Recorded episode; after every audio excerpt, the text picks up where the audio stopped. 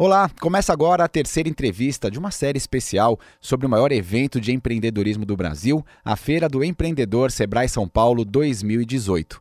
De 7 a 10 de abril, o pavilhão de exposições do AMB recebe uma programação bem especial, onde cerca de 140 mil pessoas devem conferir as novidades para quem deseja empreender em diferentes setores da economia. Tem confecção, beleza e também nos botecos de sucesso, bares e restaurantes. É justamente dos botecos, bares e restaurantes que a gente vai falar agora nessa terceira entrevista no conteúdo do podcast. Eu vou bater um papo com a Karina Muniz, consultora do Sebrae São Paulo. Tudo bem, Karina? Tudo bem, João. Bom, primeiro, qual a sua expectativa aí para essa edição da Feira do Empreendedor do Sebrae São Paulo, que vem com tudo, né? Isso, a gente está com uma grande expectativa né, de receber algo em torno de 150 mil visitantes. A gente já teve o ano passado muito sucesso, com algo em torno de 140 mil visitantes. Então, no restaurante de sucesso, a gente está indo pela terceira edição, num espaço de alimentação fradular, ou food service, como a gente chama, uh, na nomenclatura em inglês. E ano passado a gente recebeu 3 mil pessoas, mas esse ano a gente está esperando 5 mil pessoas no Boteco de Sucesso. É um, é um evento que de fato fomenta a, a, a economia e também abre, abre janelas, abre portas aí para quem quer empreender. Correto, correto. Inclusive, não só para empreender e ter um negócio mais estruturado com uma empresa de, médio, de pequeno porte ou né, uma microempresa, mas também a gente tem a questão dos MEIs também, que são um número expressivo na área de alimentação também. Karina, vamos para o boteco? Vamos. Tem muita gente querendo empreender num boteco de sucesso. Conta um pouquinho dessa história. Ideia esse ano, a gente fez em, nas duas últimas edições da Feira do Empreendedor um, um restaurante, né? Então a gente trazia uh, dentro da, da, das lojas, no primeiro ano a gente falou muito sobre a parte dos bastidores, dos processos, da segurança alimentar, de como realmente ter os controles implementados de um processo de produção. E a gente também ofertou é, é, ao cliente que visitou a feira naquele, naquele no, no, no, no primeiro ano que a gente teve restaurante, algumas opções de de negócio. Então, tinha uma opção de frente de restaurante por quilo, uma, uma food bike, uh, tinha de uma temaqueria e de uma hamburgueria. Mas eram frentes de salão e a gente o, o conteúdo era mais voltado realmente para a questão dos processos e da segurança alimentar. No ano passado, a gente trouxe um negócio que seria mais voltado a atender todos os momentos de tráfego de clientes por dia. Então, assim, que é o que a gente chama de day part. Então, se o cara pensa em empreender realmente na área de alimentação, ele precisa saber se o cardápio dele vai ter atratividade em todos os momentos do dia. E aí, quando a gente fechou a feira o ano passado, porque é sempre assim, quando a gente fecha uma feira, a gente já está começando já, a nova. Já pensa na outra, já né? Tá pensando é que nem na outra. é que nem o varejo com o Natal, né? Essas Isso, épocas. É a mesma coisa, assim. A gente encerra a feira terça-feira, semana que vem, às nove da noite, e aí a gente vai uh, já a partir do dia 11 de abril pensar a feira de 2019. Então, ano passado a gente chegou e fez, bom, tá na hora agora da gente começar a tematizar, né, e customizar o modelo do restaurante. E aí veio a coisa de ser um botequim, de ser um boteco, principalmente porque o boteco é o modelo de negócio, um dos modelos de negócio mais antigos que existe, né? É verdade. Então... Meio que, meio que é, remete àquela história do empório, né? Já tem um Isso, empório, mas tem um balcão é. que serve. É. O Câmara Cascudo, no seu ilustre A História da Alimentação no Brasil, é, retrata que os botecos começam, principalmente aqui na capital paulista, mais ou menos entre 1867 a 1872, é. né, no antigo Beco da Cachaça, que hoje é considerada ali a Rua da Quitanda, né, no centro de São Paulo. Oh, bacana, legal essa informação. É, uma informação super interessante. E aí você, a gente foi resgatar essa história do Boteco Paulista, quando que começam esses serviços, quando que o botequim deixa de ser só um balcão e passa a ter mesas, né? E é mais ou menos nesse período e, as primeiras, e aí começa a ser servido não só cachaça, mas também cerveja. Então a gente tem a gengibirra e a caramuru como as primeiras cervejas que foram produzidas. E esses dados também foram trazidos pelo nosso parceiro, que é a Brasel São Paulo. A gente faz essa ação sempre junto né, com a Brasel é. e é sempre um sucesso. É bacana essa informação com contexto histórico, né? faz, faz entender melhor o que acontece hoje. Inclusive, qual o primeiro passo para quem hoje aí deseja ter um bar? Então, independentemente de você ter um bar ou de você ter um, uma pizzaria, uma cafeteria, um restaurante por quilo, o processo de abertura da empresa ele vai ser sempre o mesmo, né? Então, a gente precisa ter o plano de negócios é, construído, elaborado, mas assim, qual que é a diferença, qual que é a diferença para quem empreende na área de alimentação? É preciso primeiro focar na questão do cardápio, né? Porque a partir do momento que eu sei como eu vou produzir aquela receita ou quais são os ingredientes que vão compor aquela receita, eu vou definir todo o meu planejamento de compras, quem vão ser meus parceiros, quais vão ser as marcas, né? Qual é a estrutura de layout físico que eu preciso para poder operacionalizar essa receita?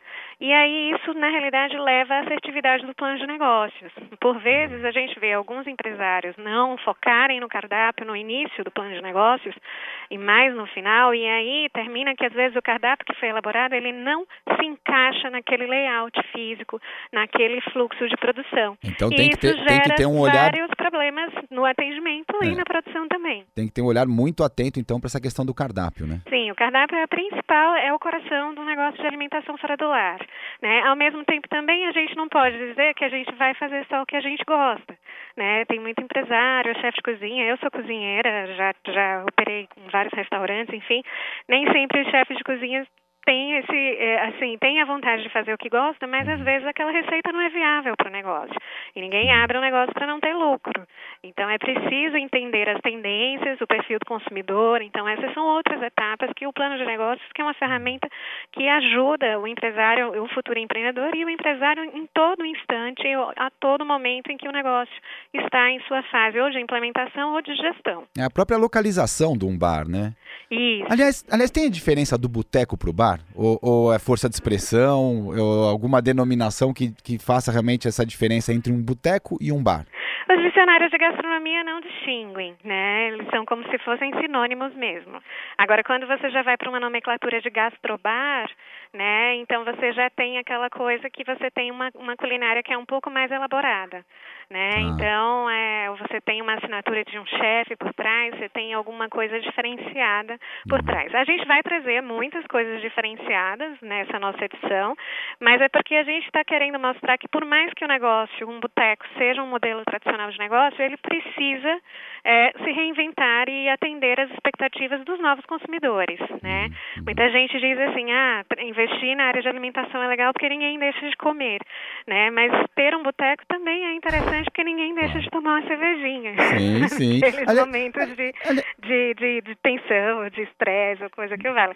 E a capital paulista, ela é bem um retrato disso mesmo. A gente vê o quanto que, que a questão da, da não é só da boemia, mas a questão do desse momento de lazer e de entretenimento propicia realmente é, é, encontros e favorece realmente essa coisa de você estar à mesa com pessoas que você gosta para conversar sobre a vida e para conversar sobre, enfim, as coisas da vida. Agora, quando a gente fala de um restaurante, aí é um outro patamar. Aí, de fato, a gente está falando é, de um outro modelo de negócio. Sim. E aí você vai ter inúmeros tipos de serviços, né?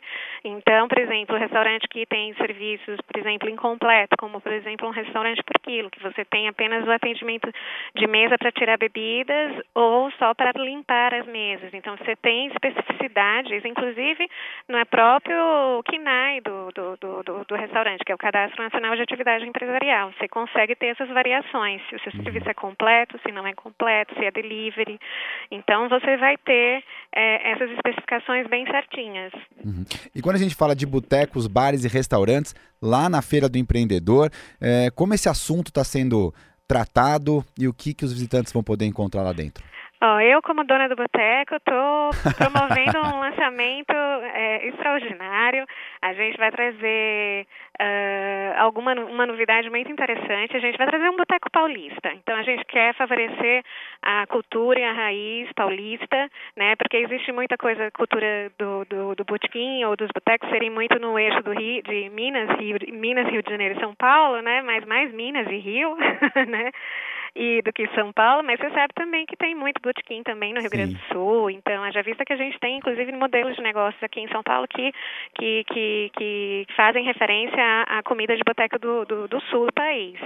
Mas a gente vai trazer, a gente quer, na realidade, o Sebrae nesse momento com o Boteco de Sucesso, nesse instante, a gente quer trazer um, é, não só um modelo de referência de botequim ou de boteco ou de bar, né, que, que, que sirva de referência nesse momento de empreender, que a pessoa, o nosso visitante entenda que ele precisa se antenar com as tendências de mercado e isso tem a ver com a proposta, né? Então, focar em algumas tendências que são, por exemplo, questão da conveniência e da praticidade do serviço, então você precisa ser ágil. Então, a gente vai trazer alguns equipamentos que mostram que o autosserviço é uma tendência global e, e que isso a gente vai apresentar lá, né? Também com equipamentos através dos parceiros da Brasel. E a gente também vai trazer um empório físico, que é muito comum em todos os botequins, bares e, e, e botecos, mas a gente quer que esse empresário olhe que, a partir do momento que você tem um empório físico, isso não impede de você não ter um negócio online através dele. Isso é interessante empório. também, bem interessante. Então, a gente quer falar também de plataformas que são digitais e do comércio eletrônico para esse empresário, que pode ser uma, uma nova porta, um novo canal de comercialização e de aumento de faturamento. E aí, principalmente, principalmente com um viés que vai ser é, que vai transpassar por tudo isso, que é a coisa da, de, da valorização da comida regional e da cultura local e dos pequenos produtores paulistas.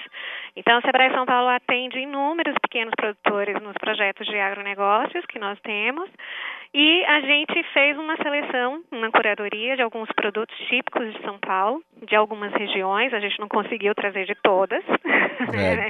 Mas também tem, é terão grande. outras edições né, da, da feira. Então, isso.